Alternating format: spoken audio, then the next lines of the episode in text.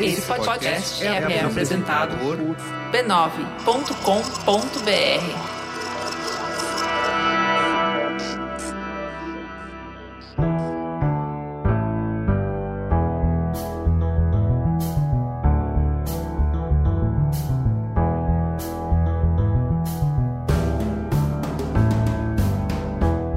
Mamileiros e mamiletes, sejam bem-vindos ao nosso espaço semanal de escuta e reflexão. Eu sou a Cris Bartz e essa semana eu estou sozinha, porque a Juva Lauer foi curtir suas merecidas férias. Como se isso não bastasse, eu também estou com uma rinite muito atacada, me deixando fanha. Parece que não é uma boa ideia sair por aí colocando fogo nos biomas, não é mesmo? Segura na minha mão e vamos juntos!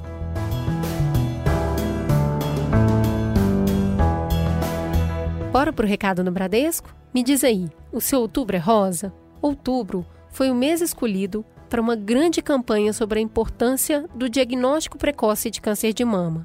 Todos os anos, os lacinhos cor-de-rosa que vemos em vários lugares servem para nos lembrar da importância desse assunto. Dessa vez, o Bradesco resolveu integrar esse movimento com uma baita campanha em redes sociais com conteúdo especialmente criado para conscientizar, engajar a população e tirar dúvidas de mulheres e homens, cis e trans de todo o Brasil sobre esse assunto. E no IGTV do Bradesco, a Jaci Lima está tomando conta dos recados sobre o assunto com uma série semanal de vídeos para informar de forma criativa e consistente. O primeiro desses vídeos já está no ar. Escuta só um trechinho. Falando nisso, você sabe como surgiu o Outubro Rosa? Não, vou te contar porque eu amo fazer uma fofoca inteligente e histórica. Bom, tudo começou lá nos Estados Unidos, com algumas ações isoladas de alguns estados em prol da conscientização e prevenção do câncer de mama. E essas ações normalmente aconteciam no mês de outubro. E cada ano foi aderindo mais gente. E isso é maravilhoso, óbvio. Aí a população começou a promover atividades, iluminação de monumentos, eventos e até corrida. Aliás, a primeira corrida pela cura aconteceu em 1990 e lá já foi lançado o famoso laço rosa, que é o símbolo tradicional tradicional da luta contra o câncer de mama. A temática é muito simples. Cuidar do nosso corpo é cuidar do futuro.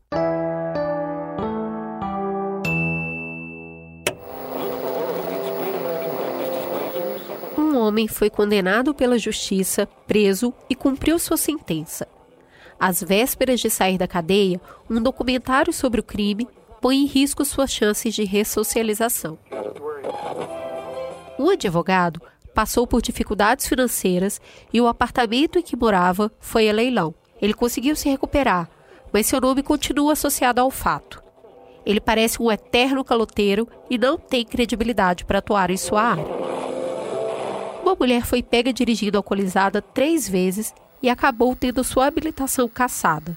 Ela foi notícia em um jornal que falava dos perigos do álcool e direção. Sobre há 10 anos, frequentadora assídua do Alcoólatras Anônimos, ao digitar seu nome na internet, a matéria sobre dirigir bêbada ainda aparece nos resultados de busca. Em 2012, um adolescente virou hit na internet ao criar para o seu bar mitzvah um vídeo com a versão da música do grupo One Direction. Em 2020, ele ainda é ridicularizado pelo fato e o seu nome sempre aparece associado ao vídeo. Uma famosa atriz e apresentadora fez um filme em 82, onde tem uma cena picante com o ator de então 12 anos. Até hoje ela luta para que o seu nome não seja associado à pedofilia em sites de busca. Todos esses casos são reais e retratam pessoas que entraram na justiça para tentar apagar algo que aconteceu no seu passado e que prejudica o seu presente.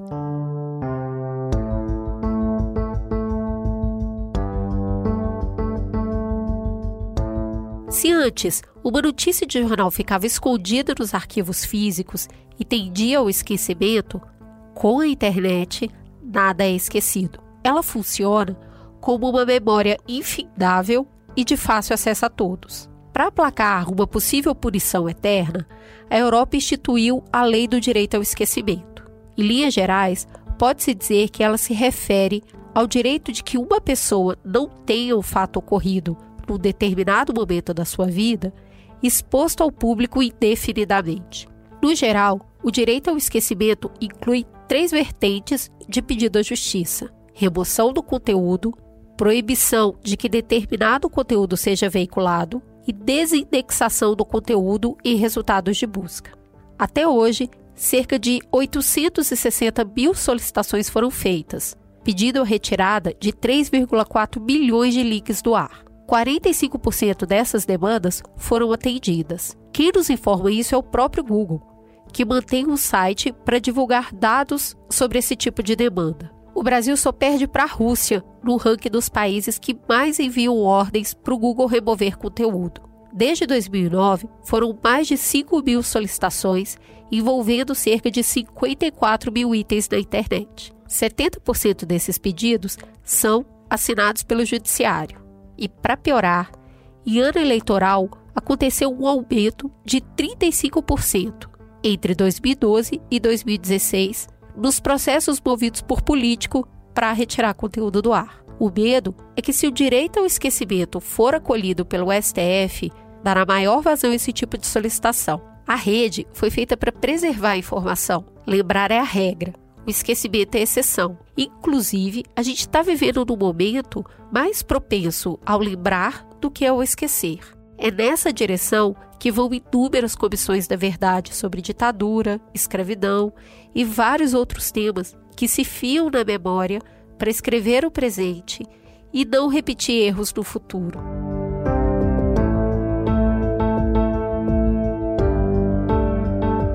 Esse assunto entra no Mamilos dessa semana porque o Supremo Tribunal Federal organizou há algumas semanas uma audiência pública para que advogados e pesquisadores apresentassem suas versões sobre o direito ao esquecimento.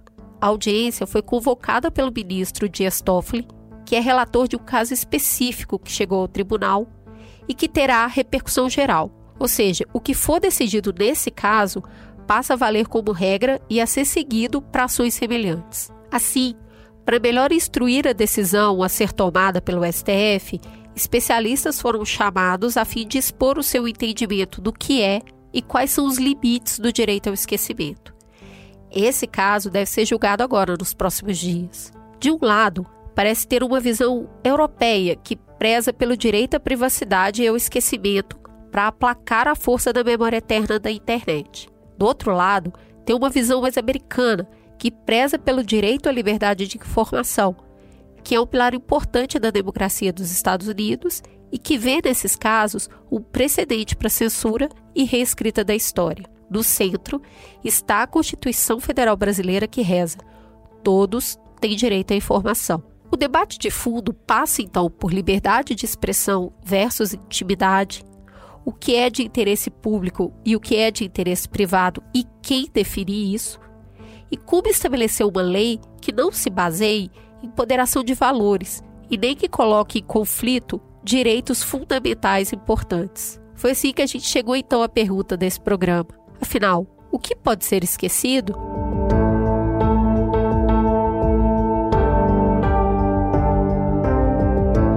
Essa conversa parece morar na interseção entre notícia, tecnologia e direito. E foram esses convidados que nós buscamos para compor a mesa de hoje. Vamos começar por quem é prata da casa. Flávia Penido, por favor, se apresente. Quem é você na fila do pão? Eu sou advogada, formada pela São Francisco, trabalho na área de direito digital há muitos anos. E amiga do B9? Amiga. É, a Juva Lauer fala que eu sou advogada da internet. Isso. Chama de advogada da internet. Maravilhoso. Toda vez que alguém tem dúvida, o pessoal me marca lá, o pessoal marca em direito penal. Eu falo, gente, eu não sei nada de direito penal. Vocês não me marquem num negócio desses, pelo amor de Deus. Maravilhoso. Flávia, seja bem-vinda. Chico Felite, uma pessoa que a gente já está querendo colocar nessa mesa há tempos. Por favor, se apresente. Quem é você na fila da biblioteca? Bom, eu sou repórter, antes de tudo. Uh, sou jornalista, trabalhei muito tempo em redação. Até que eu comecei a escrever histórias de pessoas comuns. Uh, a primeira que fez mais sucesso foi de um artista de rua que era conhecido pejorativamente como Fofão da mas que chamava Ricardo, aqui de São Paulo, que virou o livro Ricardo e Vânia, e desde então eu tenho feito outros livros e podcasts, geralmente contando histórias de pessoas que não estão nos, nos arquivos, assim, que não tem, muitas vezes não tem registros. Agora, por exemplo, estou trabalhando num livro sobre gente que nem certidão de nascimento tinha, então é meio contrário, assim, é tentar gerar algum registro de gente que não tinha muito registro ou que estava muito nas franjas dos registros. Muito bom. Sérgio veio para completar a nossa mesa. Por favor, Sérgio, se apresente para os nossos ouvintes. Quem é você na noite? Então, eu tento fazer um monte de coisa, mas eu acho que eu sou especialmente professor. Quando eu tenho que fazer check-in em hotel ah. e preencher aquela ficha e dizer profissão, eu escrevo professor, porque Olha. eu acho que é a coisa que mais me define. Mas minha formação é em direito, eu sou advogado também, sou sócio de um escritório de advocacia e sou diretor de um instituto, um centro de pesquisa chamado ITS, Instituto de Tecnologia e Sociedade, e já tem tempo que eu não sou ninguém na fila da noite, porque já se foi o tempo em que eu saía por aí de noite. Tem eu toda sou mais razão. alguém agora durante o dia mesmo, né? Não, o problema é nem se a gente quiser sair à noite, né, Sérgio? Não temos opção. Tá difícil mesmo que eu quisesse, é. Agora tá difícil mesmo que eu quisesse. Bom, pessoal, vamos começar essa conversa e, Sérgio, já vou jogar a bomba no seu colo. Explica pra gente um pouquinho qual é a diferença dos cenários brasileiro e mundial quando o assunto é debate sobre a lei de esquecimento.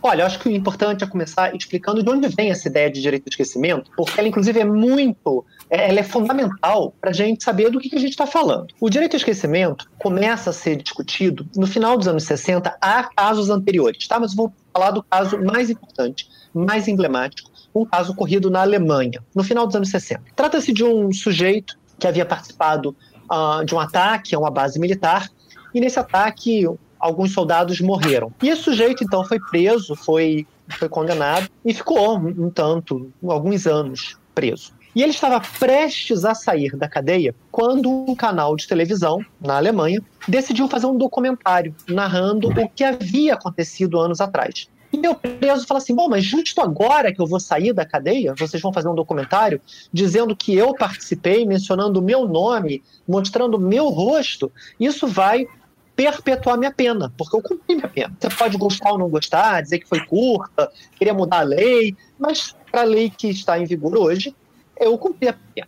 E agora, quando eu vou sair, se você faz o documentário, eu vou ter dificuldade em conseguir um novo emprego, me relacionar afetivamente, alugar um apartamento. E para piorar a história, o documentário ainda enfocava algumas coisas que aparentemente não tinham nada a ver com o, o, o ocorrido, com o crime, que era o fato de ele ter relações homossexuais, enfim, alguma coisa assim. Que não tinha nada a ver com a história. E lembrando, né, estamos nos anos 60, né, em que isso tinha uma repercussão maior do que tem hoje em dia.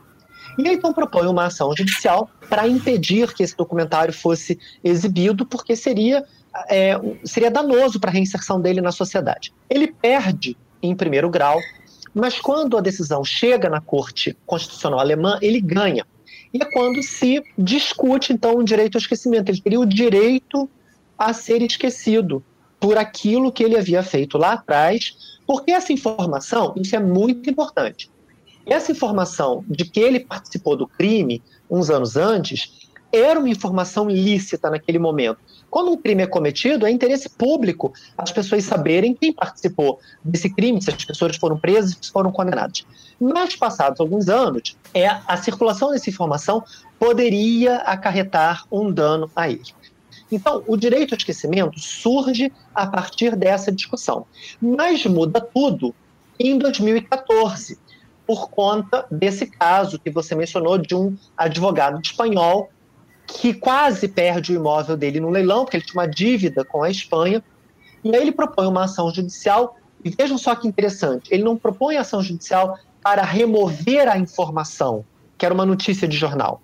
Ele propõe uma ação judicial para que o Google não mostre mais esse resultado. Então, esse pedido dele é um pedido substancialmente diferente do pedido anterior. Porque no anterior, a pessoa que estava presa não queria que aquela informação fosse veiculada. No segundo caso, de 2014, o advogado espanhol tinha notícia lá no site e ele não pede que a notícia seja removida, que seria o paralelo com o caso anterior. Ele pede que o Google não mostre mais o link. E é por isso que esse segundo tipo de direito ao esquecimento passou a ser chamado de um direito, de um pedido à desindexação, que é, a meu ver, bastante diferente bastante mais grave. Mas é, como vocês podem ver, quando a gente fala, só respondendo a sua pergunta, tive que contar essa longa história, porque quando você fala ah, qual é a diferença do Brasil para o mundo, é que não há uma diferença entre o Brasil e o mundo. O que há é uma diferença entre as formas de ver o direito ao esquecimento que acontecem tanto no Brasil quanto em outros países. E essas duas formas, uma de você remover o conteúdo em si e a outra de você remover o link do Google, essas duas formas coexistem no Brasil e nos outros países. Então, o, o, que nós estamos testemunhando agora é uma disputa pelo campo do direito ao esquecimento. Se você perguntar o que é o direito ao esquecimento, essa pergunta é uma pergunta difícil de ser respondida, porque ela pode ser interpretada pelo menos a partir dessas duas concepções. Sérgio, por que, você disse que você acha que é pior o direito à desindexação do que a retirada do conteúdo? Porque é, não é que o direito em si seja pior, mas eu acho que essa estratégia é pior porque quando há uma remoção de conteúdo, nos moldes como a gente conhece, pegando esse caso da Alemanha, ele foi à corte, a corte constitucional disse que era para remover. Quando você pede a desindexação, esse pedido é feito diretamente ao Google. E a gente está transferindo para um ente privado a decisão de dizer se esse conteúdo é ou não lícito. Nós estamos transferindo para um ente privado a tomada de decisão sobre se aquele conteúdo conta ou não com o interesse público para ser acessado. É nesse sentido que eu acho pior. E quer dizer, e também tem outras questões. Você faz uma uma remoção seletiva, porque você não encontra pelo Google, você encontra por outro buscador. Né? Então, acho que é uma estratégia bem ruim e que, e que nem deveria se chamar direito de crescimento, né? Nesse é, sentido que está falando, a, pelo que eu li na pauta, tem até quase, quase um mini tribunal dentro do Google para poder analisar caso a caso é, o que foi pedido para remover, se vai remover ou não. Então é quase uma terceirização mesmo do que seria a justiça, né? E resolvendo isso dentro de, um, de uma empresa privada. Mas, Flávia, eu queria te perguntar, dentro desse histórico que o Sérgio trouxe, de, do que é essa lei, do que ela se propõe, é, então qualquer um pode fazer pedido de remoção de conteúdo por se considerar no direito de esquecimento? Qualquer pessoa poderia entrar? Qualquer poder, pessoa poderia. Acho que, em primeiro lugar, a gente tem que separar quem é pessoa pública e de quem é uma pessoa uma qualquer do povo. Então, assim, a pessoa pública, até porque ela explora a sua imagem, ela não tem. A gente tem o direito de saber sobre ela. Ela vive daquela imagem, que é inclusive construída, né? Ela constrói uma imagem. Então, a gente tem o direito de saber se aquela imagem construída é real ou não. Né? A gente tem o direito de saber quando a pessoa é pública. E agora, a pessoa não é pública eu acho que aí é uma outra questão. Quer dizer, por que, que a gente tem que saber que o menino que fez o bar mitzvah e fez um vídeo que virou um meme, quem é até hoje, não, não sei se a gente tem a necessidade de saber. Aí, então, isso, essa é a primeira divisão que a gente tem que fazer. Feito isso, eu acho que tem uma outra questão, que é quando a gente fala de questões criminais ou de questões que possam ser prejudiciais à imagem da pessoa. Eu entendo que seja diferente você pedir a retirada de uma notícia de jornal, por exemplo. Vou dar aqui uma, fazer uma linkada com, com o que o Sérgio falou. Uh, a pessoa que estava saindo da, da, prisão na Alemanha. É diferente você colocar um, num jornal fulano que fez parte do, do atentado. A outra exploração econômica disso, se aproveitando do fato de que aquela pessoa está saindo, porque na verdade o fato novo é ele está saindo da cadeia. Oba, vamos fazer um documentário e ganhar um monte de audiência. Né? Então eu acho que aí são situações, quer dizer, eh, numa você tem interesse público, fala, fulano, tá... eu nem sei se existe o interesse público da pessoa dizer fulano está saindo da cadeia, mas o fato é que é uma notícia. A outra coisa é fazer linha direta, fazer não sei o quê, porque claramente é uma exploração comercial em cima de coisas passadas que vão trazer prejuízo para as pessoas que fazem parte daquilo, né? Então, eu acho que a gente tem vários aspectos para a gente colocar. Deixa eu aproveitar o seu gancho e puxar o Chico Felipe para a conversa, porque agora a gente começa a falar de notícia. E aí, quando a gente começa a falar de pessoa pública e privada, isso vai ganhando cada vez mais camada. Veja bem, nos anos 60, um trabalhador do ABC perdeu o dedo numa máquina de prensa. E seria só mais um caso lastimável, um trabalhador que se acidentou. Inclusive, esse processo foi destruído no fórum por falta de espaço. Corta. Passam-se anos E essa pessoa privada vira uma pessoa pública que se torna presidente do Brasil. E ninguém tem acesso a esse processo porque ele foi destruído. A gente nem sabe direito as ocorrências ali, como, que se, como se deu na justiça. Chico Felite, a gente consegue separar direitinho o que é público, o que é privado, o que é notícia, o que vai prejudicar e o que não vai? Como que você vê isso? Eu acho que hoje é mais difícil do que nunca, Cris, porque é exatamente o exemplo que a Flávia deu e que você também abriu o episódio e que é um exemplo que eu vivi no último ano. Assim, eu acompanhei a trajetória do menino do Bar Mitzvah. Eu passei um ano indo atrás dele e, enfim, tive acesso ao processo, tive acesso às pessoas perto e tive dimensão do quão grande é essa história. Assim. Que é isso, ele não era uma pessoa pública, o vídeo foi feito para a festa de aniversário dele, não era um vídeo público, é, esse vídeo se disseminou sem que ninguém quisesse. Não tem, é um crime sem algoz. Entrevistei todo mundo, entrevistei a mulher que fez o, o, o vídeo, entrevistei a família, entrevistei os advogados, encontrei o, menino hoje em dia. E parece ser uma novidade como forma de informação, né, um meme, como forma de humor ou produção de cultura, porque parece que ninguém ganha. Parece que as únicas pessoas que podem ter ganho dinheiro e nem sei se ganharam dinheiro foram os sites que tiveram acesso com, com os cliques ali, com aquele conteúdo, com certamente, aquele vídeo. Eles certamente ganharam. Continuam ganhando. É, mas tirando isso, a família não ganhou dinheiro, a produtora do vídeo não ganhou dinheiro, a criança que protagonizou não ganhou dinheiro e todo mundo foi lesado. Assim, parece um crime, um crime de lesa geral e completamente imprevisível, né? A gente não sabe o que vai se tornar público, o que vai viralizar, o que vai meme hoje em dia o assunto maior do meu trabalho hoje em dia é meme, assim, das minhas investigações, porque é completamente imprevisível, você não sabe, aquela família, a, a mulher que fez o vídeo do Bar Mitzvah falou, falou, eu tenho 300 melhores, e eles estavam todos abertos na internet até esse, nenhum viralizou. Então ninguém sabe, é completamente uh, descontrolado e completamente difícil de culpabilizar alguém depois que o dano é feito, né? Porque o dano foi feito. Eu descobri que a família desse menino recebeu ameaça de morte uh, de grupo antissemita depois que ele ficou famoso. Eu descobri que ele foi chamado para entrevista de emprego só por causa do nome dele. Assim, e tem o agravante do meme ser o nome, era o nome e sobrenome é. dele. Não é que falava, ah, menino do bar mitzvah vai pra praia. Não, não era essa a música. A música era nome e sobrenome. Daí eu encontrei gente que chamou esse guri para entrevista de emprego só para fazer uma selfie com ele e, e, mandar ele embora. Ele não conseguia trafegar em lugares públicos, assim. Então acho me interessa muito pelo caráter novidadeiro, assim, é muito novo, assim, o que a gente vai fazer direito? Acho que daí fica mais pro pro Sérgio e para a Flávia pensar no que o direito vai fazer com isso, mas o que nós sociedades vamos sociedade vamos fazer com isso, assim, o que está acontecendo com essas pessoas? É muito recente ainda, assim, é um é um fenômeno que tem 10, 15 anos, assim, essas pessoas ainda estão amadurecendo, assim, no caso dele, ele acabou de, de, se tornar um adulto, assim, acabou de estar tá ali no meio da faculdade e foi a primeira, possivelmente a primeira geração que cresceu com essa vontade de ser esquecido que não foi muito concedida, né? Porque no caso dele, ele, ele ganhou, foi um ping-pong jurídico maluco que durou anos.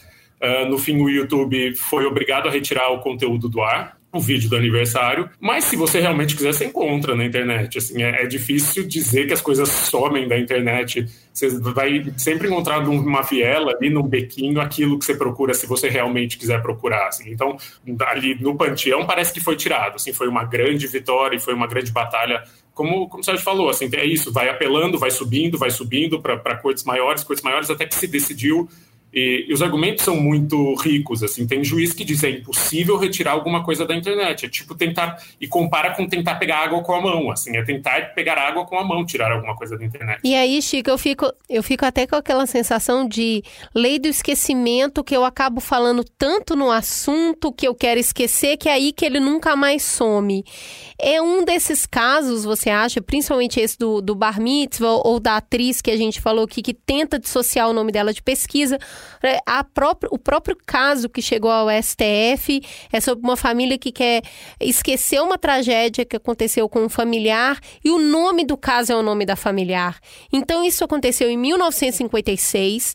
Em 2004, teve um programa de televisão para falar sobre esse crime de 96. Em 2020 a gente está falando disso porque a família está tentando acesso à lei do esquecimento. E aí, Sérgio, a gente acaba lembrando mais do que esquecendo quando a gente tenta esse mecanismo? Essa é uma ótima questão. Isso tem até um nome, que é o chamado efeito Streisand, porque a Barbara Streisand queria que removessem a foto da casa dela do Google e ela propõe uma ação judicial para isso.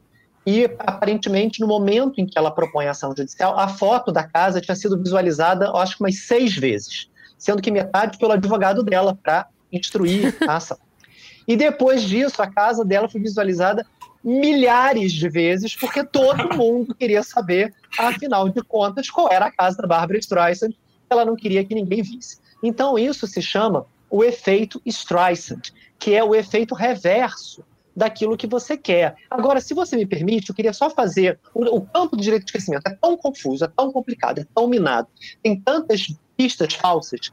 Eu queria limpar um pouco o campo aqui e falar sobre duas ou três coisas que eu acho que não são direito ao esquecimento e onde o direito ao esquecimento não toca e não pode tocar. Então, são três coisas. Primeiro, evento histórico. Porque muita gente fala assim, ah, então não vai poder falar do Hitler mais, na Guerra Mundial. Pode e deve e tem que falar. As ciências sociais, eu quando fiz, isso também é muito engraçado, porque eu acabei publicando um livro sobre memória e esquecimento na internet, fruto de uma pesquisa de pós-doutorado que eu fiz na FGV nas ciências sociais. E fui fazer uma pesquisa na área de história, porque a minha proposta era explicar como as pessoas criam su suas personas na internet. Era a construção das personalidades em redes sociais, etc. E fui orientado por uma historiadora. Só que no momento que eu estava escrevendo esse trabalho, aconteceu o caso na Europa. E eu tinha um pequeno trecho do livro que era Direito ao Esquecimento, e eu comecei a escrever mais sobre isso, e mais e mais. Eu não consegui acabar de fazer o trabalho, porque o Direito ao Esquecimento foi tomando uma proporção maior, e eu que não queria escrever um livro sobre direito ao esquecimento, todo mundo se refere ao livro como o livro do Sérgio sobre direito ao esquecimento. Então, o, o mundo também, né, o destino se voltou contra o meu desejo. Mas eu, eu, eu, contei isso, esse fato curioso, porque foi essa minha professora que me orientou, né, essa historiadora, que me levou a conhecer o, o conceito de dever de memória, né, um conceito das ciências sociais, é o dever da lembrança. Então, os fatos históricos, como a Segunda Guerra Mundial, o Holocausto, qualquer fato histórico relevante, ele não pode estar coberto pelo direito ao esquecimento, porque ele tem o oposto, ele é o dever da memória a gente tem que lembrar. É como a ditadura no Brasil, é como a Comissão da Verdade. Essas coisas não podem estar sujeitas ao direito ao esquecimento. Então, isso, a meu ver, está fora. Segunda coisa que está fora: pessoas públicas como políticos. Políticos não podem se valer do direito ao esquecimento para ah, eu fui acusado de corrupção, tenho que apagar isso. Não pode. O direito ao esquecimento, ao meu ver, tem que ser aplicado, se a gente tiver tempo a gente consegue chegar lá, né, explicar um pouquinho isso aqui, mas ele tem que ser aplicado de maneira excepcional, porque ele é uma ameaça à liberdade de expressão, ele é uma ameaça à memória coletiva. Então, a, a questão política, né, os políticos são pessoas públicas por natureza, e também não só existe aqui um interesse público, como há outras formas de você lidar com a memória que não o direito ao esquecimento, o direito à retificação, o direito à explicação, o direito à atualização da informação, ah, o, resposta. o direito de resposta, ele foi acusado de corrupção e foi absolvido. Bom, então você coloca um parágrafo adicional dizendo três anos depois ele foi absolvido e está tudo certo. Essa informação tem que estar lá. Terceira e última coisa. O caso da apresentadora, para seja tratado, eu já participei de muitas bancas de doutorado, de mestrado, que tratam desse caso como um caso de direito ao esquecimento. Né? O termo, né, o termo que é buscado, que ela gostaria de remover, é Xuxa pedófilo, né, por causa do filme Amor Estranho Amor e ela pede, tem uma ação judicial.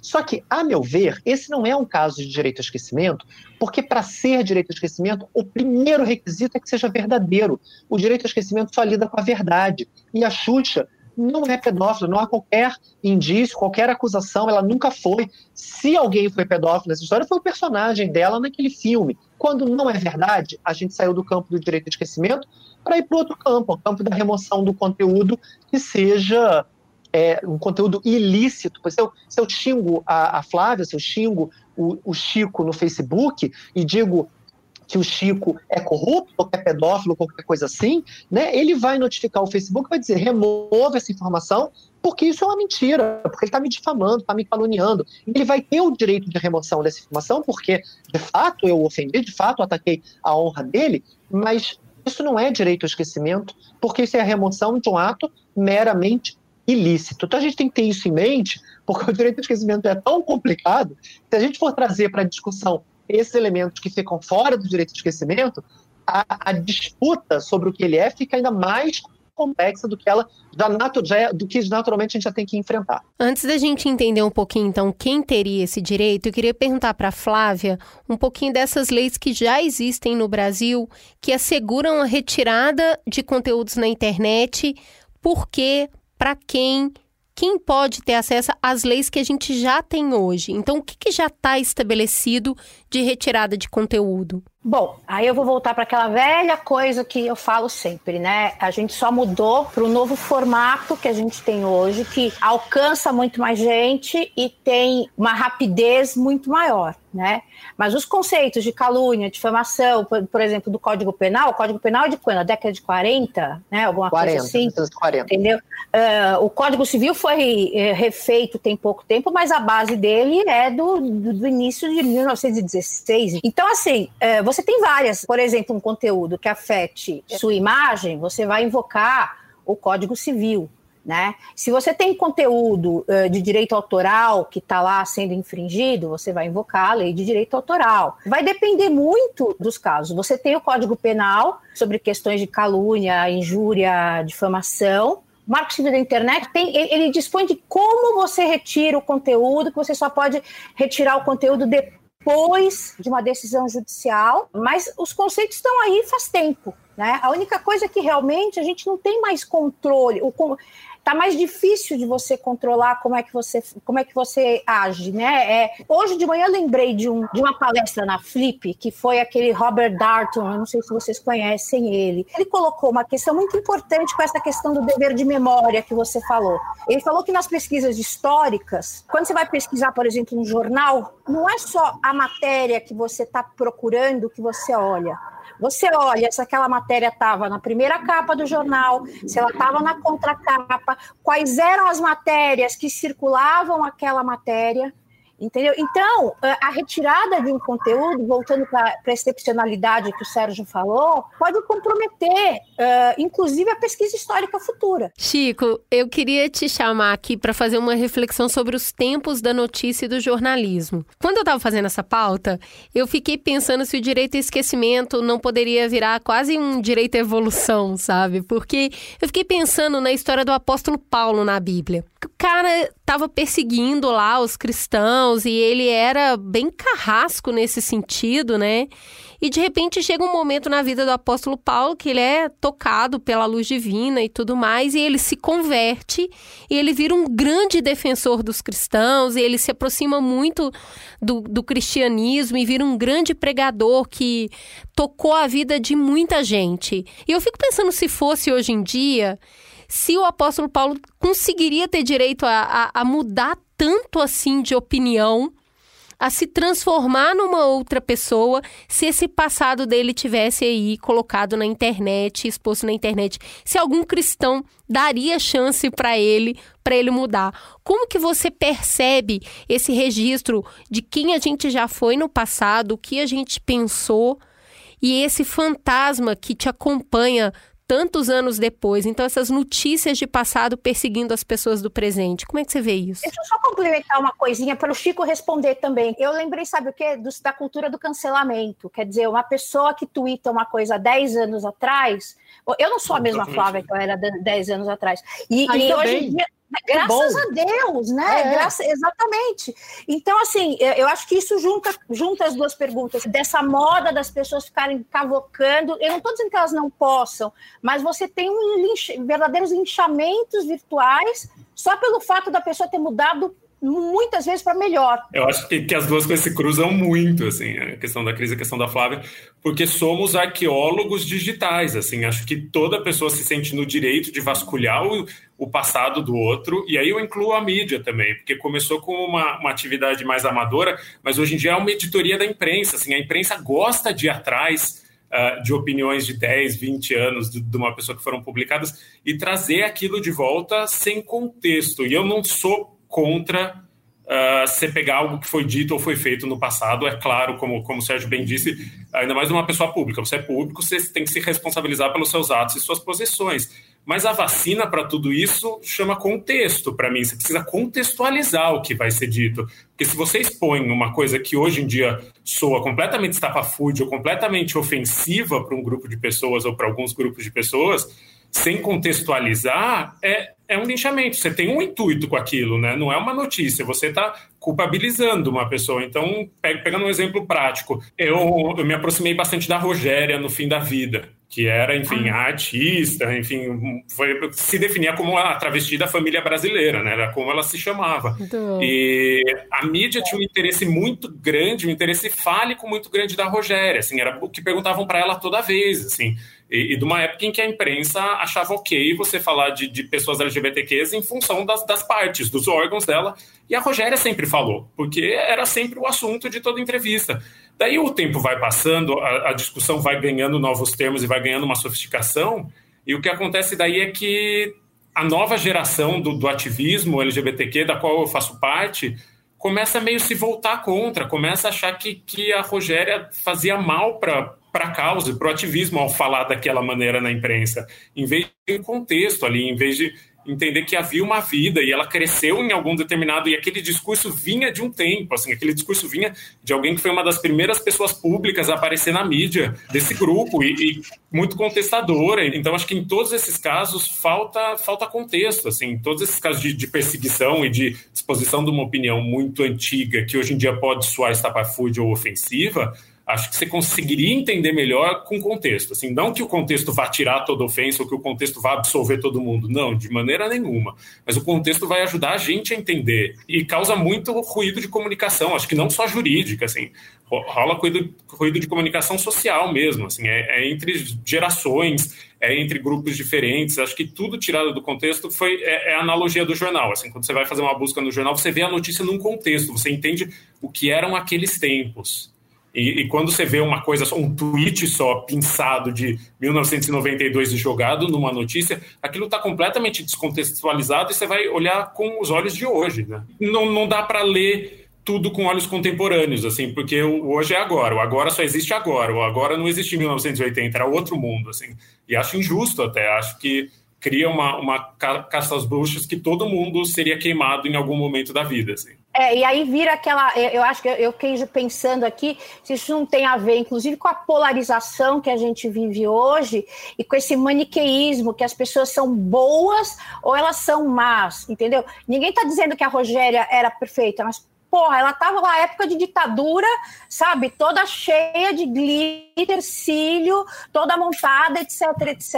Então eu acho que tem também essa, essa questão que todos mundo, todos são bons e perfeitos, e, e se você tem uma mácula ou se você não está 100% de acordo com o discurso, você tem que ser apedrejado. Então acho que isso também contribui, né, para essa situação de hoje. Sérgio, por favor, conta pra gente, afinal, quem teria então acesso ou poderia utilizar-se de uma lei do esquecimento? Essa pergunta é o, o cerne da discussão, né? E, e, e, e, o fomo da discórdia, porque há mil teorias e mil defesas de, de pessoas diferentes, de grupos diferentes, mas, enfim, a minha percepção é a seguinte: feita aquela limpeza de campo que eu tentei fazer agora há pouco, eu realmente acho que o direito ao esquecimento tem que ser um recurso excepcional. Eu gostaria de, de citar um parecer que está na internet, é muito fácil, quem tiver interesse, eu acho que vale a pena. É o parecer de um professor da UERJ chamado Daniel Sarmento. Esse parecer foi juntado a duas ações judiciais que foram julgadas pelo STJ, em que a Globo era parte, são de dois casos importantes do Linha Direta Justiça, um sobre a morte da Aida Cury e o outro sobre a chacina da Candelária. São os dois casos mais relevantes julgados no Brasil sobre direito ao esquecimento. E esse parecer é dado para dizer que o direito ao esquecimento não existe. Ele não está previsto em nenhuma lei brasileira. É verdade, não tem uma lei falando de direito ao esquecimento. Ele é uma construção. Você junta a Constituição, junta o Código Civil, junta mais não sei o quê, e cria uma teoria do direito ao esquecimento. Então, esse parecer é muitas vezes referido como um parecer contrário ao direito ao esquecimento, porque de fato ele, ele é. Mas tem uma parte nesse parecer que eu acho muito boa. É uma parte que ele pergunta: então não tem lugar para o direito de esquecimento? Ele diz: tem lugar.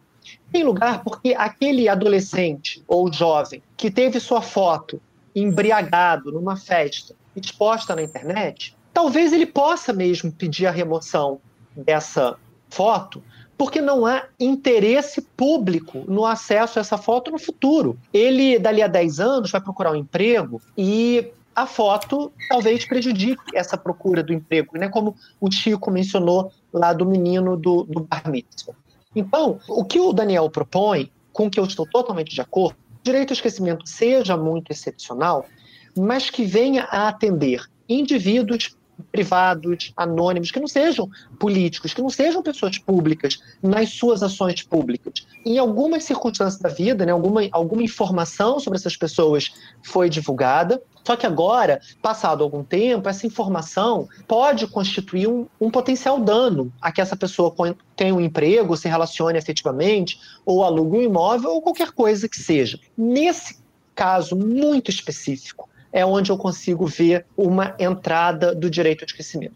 Para todo o resto, eu acho que tem que ser direito de explicação, de resposta, de atualização, etc. Eu lembro que teve uma época que a Califórnia estava pensando em fazer ou fez uma legislação que quando as crianças fizessem 18 anos, eles zeravam tudo. O que eu acho uma ideia bem interessante, porque realmente, graças a Deus, não tinha internet na época. Ainda eu agradeço todo Meu santo Deus dia, Flávia. Todo dia, todo dia, entendeu? Então, eu não sei, você sabe se essa lei chegou aí para frente ou se era uma ideia, porque para adolescente realmente acho que é uma coisa que, que vale a depender do caso. Você lembra? Olha, não, eu me lembro da discussão, eu não sei da lei, mas eu me lembro, não sei se a lei chegou a ser aprovada, eu me lembro dessa discussão, eu, eu não lembro se foi o Jonathan Zittrain, mas foi um, um teórico muito importante, teórico americano, que falava da falência dos direitos de personalidade. A pessoa declararia sua falência dos direitos de personalidade. Eu, eu aprontei tanto na minha adolescência que agora eu quero mudar de nome, quero virar outra pessoa. Isso acaba sendo uma coisa meio radical. Eu acho, Sim. eu realmente acho que eu, eu sou um defensor da educação sempre, sempre, sempre, sempre. Eu acho que a educação é a que nos conduz para o caminho da luz, né? Mas o problema da educação é que ela demora muito a produzir resultado. Eu acho que a alternativa a essa a, a, a você declarar a sua falência privada, né, no que diz respeito à, à sua personalidade, a alternativa é nós sermos mais condescendentes, mais tolerantes e compreendermos que se Flávia e eu, pelo menos, felizmente, não, tivemos adolescências bem longe da, da internet, né? adolescências à prova da internet, é, a geração agora desse menino do Bar Mitzvah, né, que tem 20 anos agora, foi uma geração, é a primeira geração que viveu inteira na internet. Sim. Nós temos que ser mais generosos. Essas pessoas que tweetam aos 14 anos de barbaridades, que podem ser de qualquer natureza, aos 24 se transformarem em outras pessoas, e aos 34 são pessoas ainda mais diferentes. Elas não podem ser escravizadas por um eu do passado. Né? Isso é um absurdo. Então, ou, gente, eu prefiro que tudo esteja lá, que a gente não tenha que apagar o passado e que a gente saiba lidar com isso. É muito mais inteligente eu olhar para algo que foi publicado 20 anos atrás e compreender que essa pessoa pode mudar e virar outra pessoa, eu continuar vendo essa, essa evolução, é muito mais inteligente do que apagar tudo, né? E, e, eliminar os vestígios do passado. Eu prefiro que a gente aprenda a lidar com o passado. Eu acho muito sábio. Uh, Flávia, tem uma questão que perpassa toda essa conversa nossa, que é o público e o privado. E isso é uma, uma conversa que eu acho muito interessante, porque na minha percepção, a gente tem muita dificuldade de distinguir uma coisa e outra. E quando finalmente a gente distingue e fala, ok, isso aqui é público, me parece que é quase falar, pode tacar pedra. Isso aqui é público, então você pode fazer o que você quiser, você pode escrever o que você quiser, você pode falar com essa pessoa da forma como você quiser. Essa percepção que a gente tem do público e do privado, quando a gente está se dirigindo a outra pessoa, que diferença faz? Afinal, quem quer público e quer o privado e o que essas pessoas têm de direito? Em primeiro lugar, eu acho que isso é uma questão geracional, né?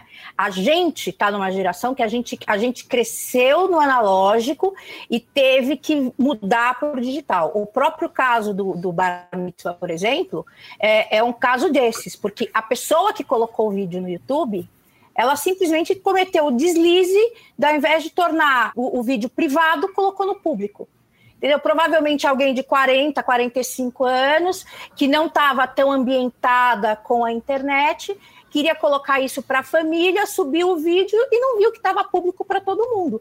Alguém viu e, e tornou. Então, isso é uma questão geracional.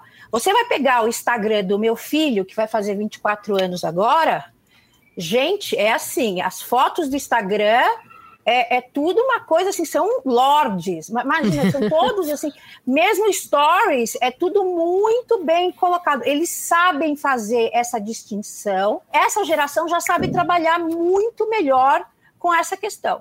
Uma coisa que causa muita confusão desse público e privado é o seguinte: você está na sua sala lá de pijama, tweetando, achando que isso vai, que você está numa conversa de bar. Não é uma conversa de bar, aquilo é publicação. Aquilo vai fazer memória, aquilo vai ficar na história.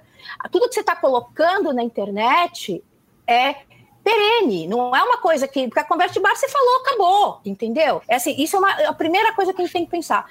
A, a liberdade de expressão tem limites bem expressos, tanto dentro da Constituição quanto no resto da legislação. Então, eu acho que falta um pouco isso que o Sérgio falou: a educação. É uma geração que começa, acha que pode falar tudo, acha que pode fazer tudo. Então, não é que o que pode e o que não pode. Está muito claro que não pode. É que as pessoas exorbitam, né? Mas eu acho que é uma questão geracional. Eu acho que essa geração de 25 anos, 20 anos, já vai ter esse problema muito mais bem resolvido. Eles têm muito mais traquejo né, social, digamos assim, uh, do que a gente. Então, eu acho que isso, com o tempo, vai melhorar. Chico, a Flávia está falando do ponto de vista do público e do privado, das pessoas, e eu queria saber dos veículos. Qual que é a sua opinião? Porque hoje em dia, quando um veículo repercute uma notícia do que é de pessoas privadas levando a ganhar escala informação, ou até de pessoas públicas, né? Publicando informações que ainda não estão verificadas, ou levando informações é, que vão trazer grande sensacionalismo em cima dos fatos, e isso fica perpetuado, né? Porque quando a gente joga no Google, a maior parte das informações que vem são notícias, e quando você entra nessas notícias, elas partiram de redes sociais. Né? É bem comum ver isso hoje.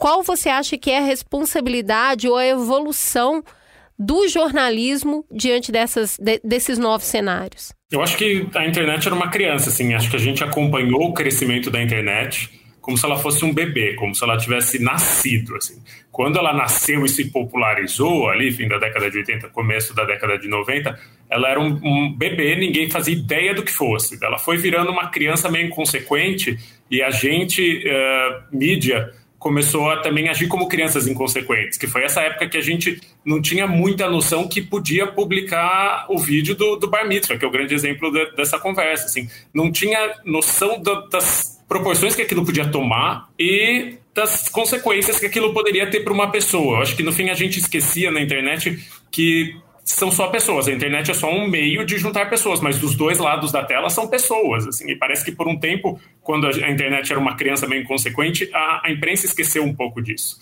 Então você tinha veículos sérios que hoje em dia é impensável.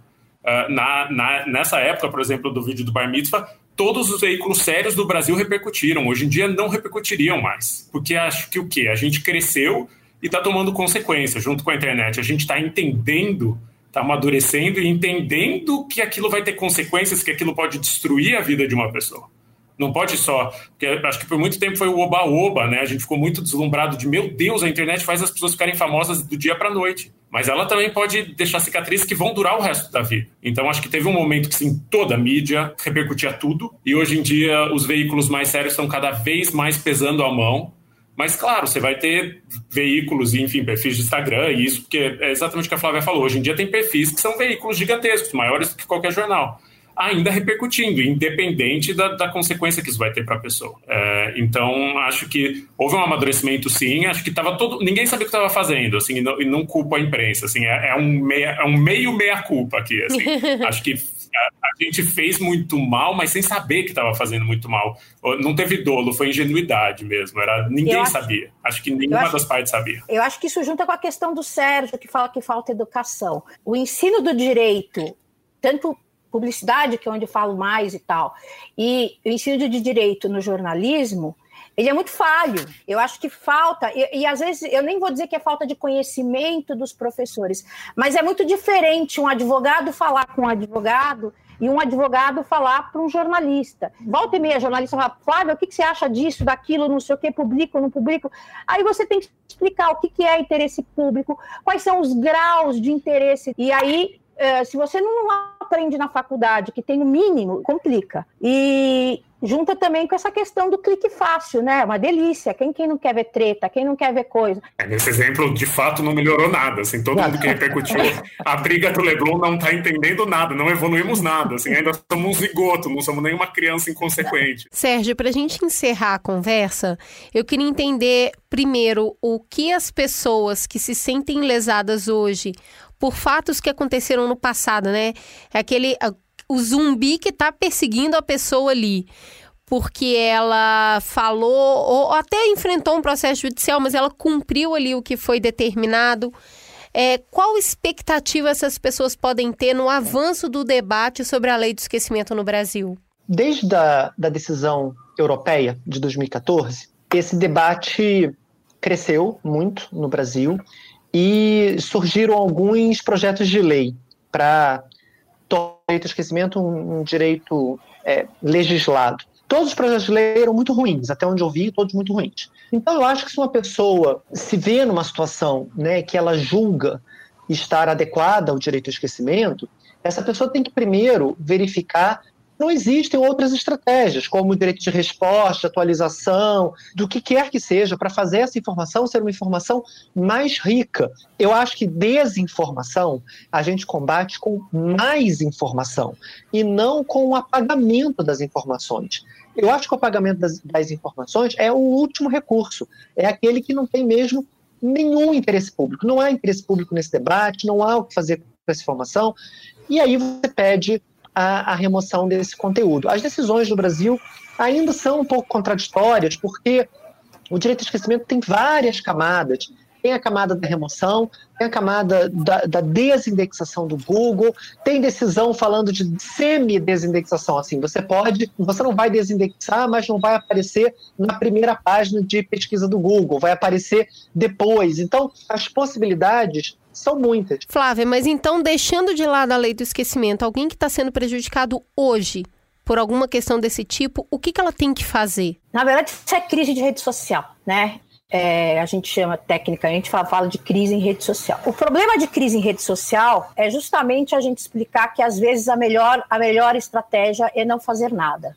Né? É a maior dificuldade que a gente tem. Eu não sei se vocês lembram, quem é mais antigo, lembro de, acho que foi o primeiro caso de publicidade que surgiu, que teve esse efeito Streisand, que o Sérgio falou, que foi o caso do meu carro falha da Renault. Vocês lembram desse caso? Esse caso foi o seguinte: uma moça tinha, tinha um Renault que falhava. Ela tinha comprado zero e falhava. E ela criou um Tumblr e um Twitter chamando Meu Carro Falha. Tá? Todo dia que ela ia ligar, ela filmava: Ó, meu carro tá falhando. A Renault disse que não, isso não é nada. Olha só, eu não consigo ligar. Tinha 80 seguidores, 100 seguidores. Muito bem, o que, que aconteceu? O marketing foi falar com o jurídico da empresa. É a coisa mais difícil que tem é você convencer o jurídico de uma grande empresa que às vezes não fazer nada é melhor do que fazer alguma coisa. O que, que fez o jurídico? Notificou e mandou tirar o conteúdo. O que, que aconteceu? Ela publicou a notificação. O que, que aconteceu? Marcelo Taz, na época, começou a twittar. Então, assim, um, um, perfil que tinha 100 pessoas, de repente passou a ter 100 mil pessoas, entendeu? E aí as, as considerações negativas foram horrorosas. Então, definitivamente, sair processando nem sempre é a melhor coisa. Por que, que eu estou falando isso? Eu acho que você tem que entender como funciona a internet para poder se utilizar dos mecanismos dela a seu favor e não contra. Então, por exemplo, ao invés de você retirar conteúdo que é negativo, o que, que você faz? Direito de tal, você nunca. Advogado não trabalha sozinho nunca. Advogado trabalha como zagueiro. Eu sempre falei isso. Você não fica na linha de frente. Você contrata um PR que vai fazer o quê? Vai construir conteúdos positivos. Vamos pegar então a médica que foi processada por imperícia. Coloca lá, a médica tal foi na palestra X, consegue publicar, vai fazendo com que as notícias positivas subam, entendeu? Na página do Google, ao invés, aquilo lá é mais antigo, tem menos importância, aquilo vai naturalmente para trás. Então, eu acho que tem várias soluções que você pode ter, que você pode construir, que não necessariamente passem pelo apagamento da história. Perfeito, estou aqui aplaudindo a Flávia. E Chico, quando a gente pega uma história que pouca gente conhecia, como por exemplo a história que você escreveu é, do Fofão da, da Augusta, que era uma pessoa relativamente conhecida no seu espaço, mas ganhou o Brasil pelas mãos sensíveis que você usou para narrar essa história, qual é o tipo de responsabilidade que implica em talvez tirar uma pessoa do anonimato e levar ela para ser conhecida por tanta gente? Cara, toda a responsabilidade, assim, e acho que é o outro gume da faca que a gente estava discutindo, assim, tem o direito ao esquecimento e, e eu gosto muito do, do, conceito de direito à memória também, porque tem pessoas que não vão entrar para a memória, tem pessoas que, cuja história não vai ser compilada, não vai ser contada se não houver um esforço ativo, assim, desde que, que eu soube que a gente ia falar de direito ao esquecimento, eu entrei muito numa pira de, de existe um, um termo que chama violência arquival, que parte do pressuposto que o arquivo, o que significa arquivo em grego, é casa do mandatário, casa de quem tem poder. Ou seja, o grande poder do arquivo, e a internet é um grande arquivo, é dizer essa história nós vamos guardar, essa história nós não vamos guardar. Por que isso? Porque as histórias que a gente conta e as histórias que a gente lê são as histórias que definem nosso mundo, vão definir como a gente vê o mundo. Então, a gente confiar demais no que está na internet, no que já existe e no que já foi registrado, talvez seja andar sempre no mesmo mundo, assim, talvez seja melhor tentar exercer um direito à memória de pessoas que não existiriam de outra forma, assim, é um esforço ativo. E, e a responsabilidade é imensa, porque no final é, vai ser um dos registros pelo qual a pessoa vai ser lembrada, né? Vai ser uma das existências que ela teve. No caso do Ricardo, ele morreu logo em seguida, ele morreu dois meses depois de eu publicar um perfil dele. Então ficou meio como um registro para muita gente, foi aquela imagem, assim, mas acho que que vale o esforço, assim, e, e, é um esforço e uma responsabilidade que vai no sentido contrário do esquecer, assim, que é, é, o sentido do lembrar, assim, vamos lembrar dessa história porque ela merece ser lembrada e de tantas outras que não são, e parar de acreditar que está tudo nesse arquivo chamado internet. A internet não tem nada, assim, a internet tem um pedacinho do mundo, a internet não é o mundo, assim, acho que tem muito mais coisa ainda a ser construída e, e adicionada nessa biblioteca, assim, acho que dá uma impressão de completude, assim, dá, dá uma expressão de um oceano cheio, né, internet que o mundo inteiro já está lá, não, não está, assim, o mundo está aqui fora e, e ainda tem muita coisa para ser anexada nesse arquivo. Gente, amei essa conversa. Eu acho que a gente está abrindo um mundo de informação com várias terminologias novas e camadas e camadas de conversa que só vão acontecer se a gente sentar na mesa para falar. O direito ao esquecimento e essa pauta que a gente trouxe aqui hoje exige uma coisa que a gente tem feito pouco: diálogo muita conversa, vários pontos de vista diferentes na mesa, porque a sociedade está evoluindo muito rápido e a gente precisa sentar para conversar o que a gente quer construir daqui para frente. Eu adoro a gente não ter resposta nenhuma, nem que é bom, nem que é ruim, nem que vamos lá, nem que peraí.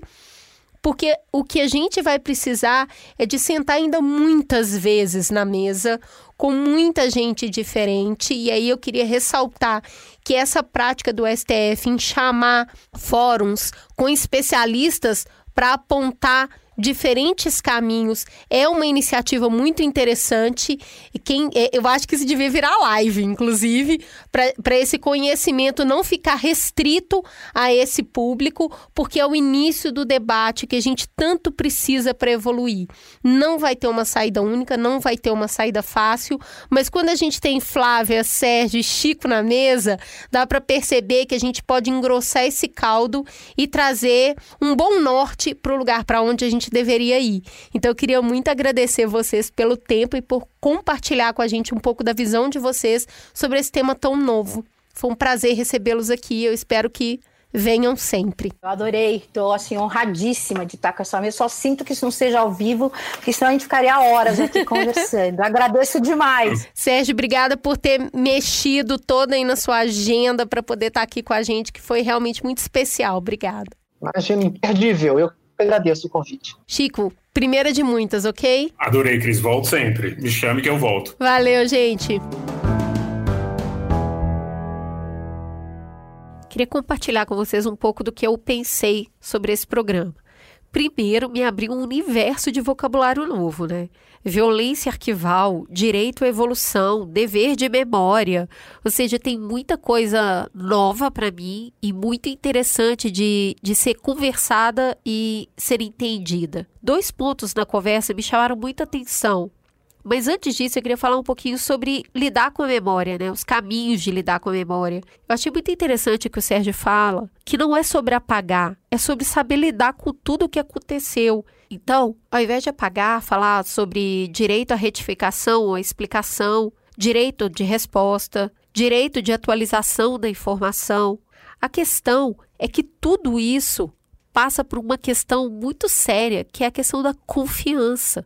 Se a gente não tem confiança, não adianta a pessoa se retificar, não adianta a informação ser atualizada.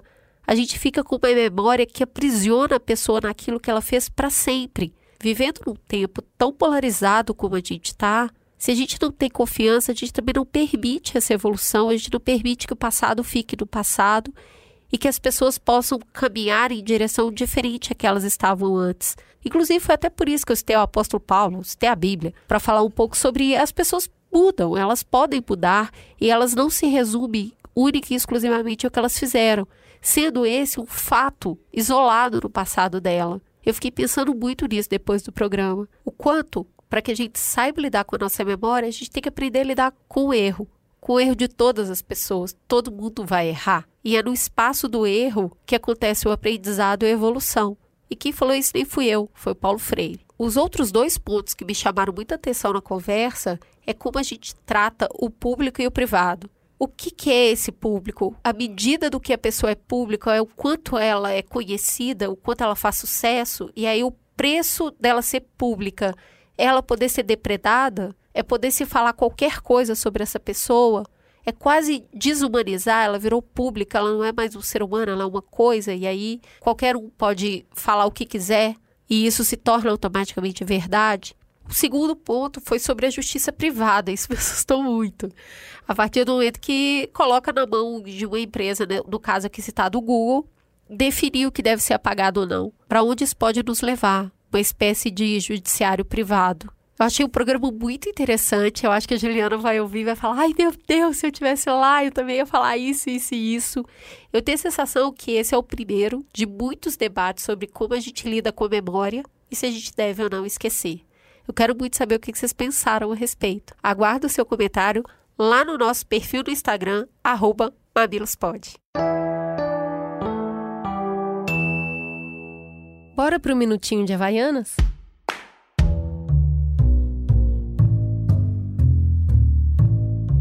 Hoje, o Mamilos e Havaianas estão trazendo uma proposta diferente das últimas semanas. A gente já ocupou as redes sociais com amor, com alegria e rolou até foto de ouvinte casando com direito a amigos emocionados acompanhando o casório no cartório via chat. Modernidade e amor combinam sim. Mas hoje a gente está convocando toda a Mamilândia para brilhar muito. A nova linha Havaianas Glitter foi criada para você sentir o gostinho do glamour no seu dia a dia. E aí você pode me falar assim: Ai, Cris, mas eu vou botar Havaiana Glitter pra quê? Pra pegar delivery na porta de casa? Ué, por que não? Um batom, aquela camisa florida que tá no fundo do armário, a saia rodada vistosa, tudo combina com Havaianas Glitter e combina com você de bem com você mesmo. Vestir moletom, bermudinha, passar o dia de pijama, tudo isso é muito confortável, mas de vez em quando vale a pena dar uma produzida para usar o que te faz bem, diz aí.